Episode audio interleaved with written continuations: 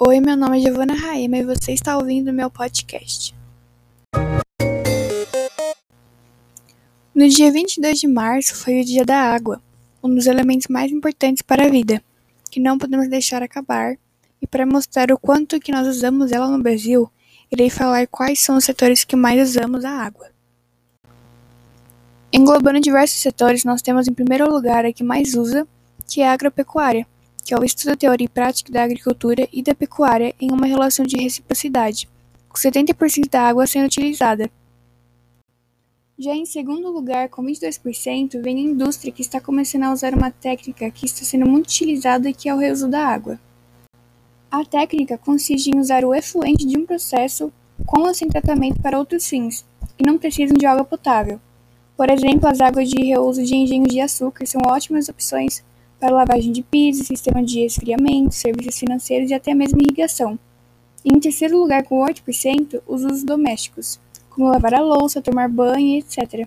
Tudo que envolva a água. Para vermos que a água é usada em muitos procedimentos, vou falar o que é o processo osmose reversa, que também usa.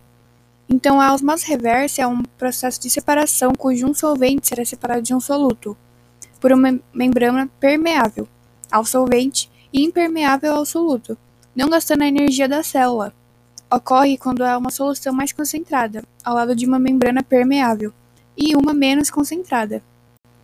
Mas como funciona a dessalinização por esse processo? E vai ser aí que a água vai entrar.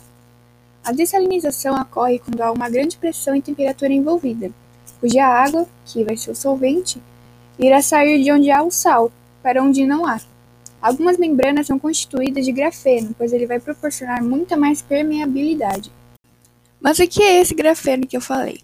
O grafeno é conhecido como o material mais fino do mundo, tendo nele uma camada bidimensional de átomos de carbono organizados em estruturas hexagonais, com a altura de um átomo. Ele pode ser produzido por meio da extração de camadas superficiais do grafite, um mineral abundante na Terra e um dos mais comuns alótropos do carbono. Ele está ficando muito famoso nas indústrias, pois é visto como um elemento muito promissor. E foi esse meu podcast. Espero que você tenha gostado e até mais.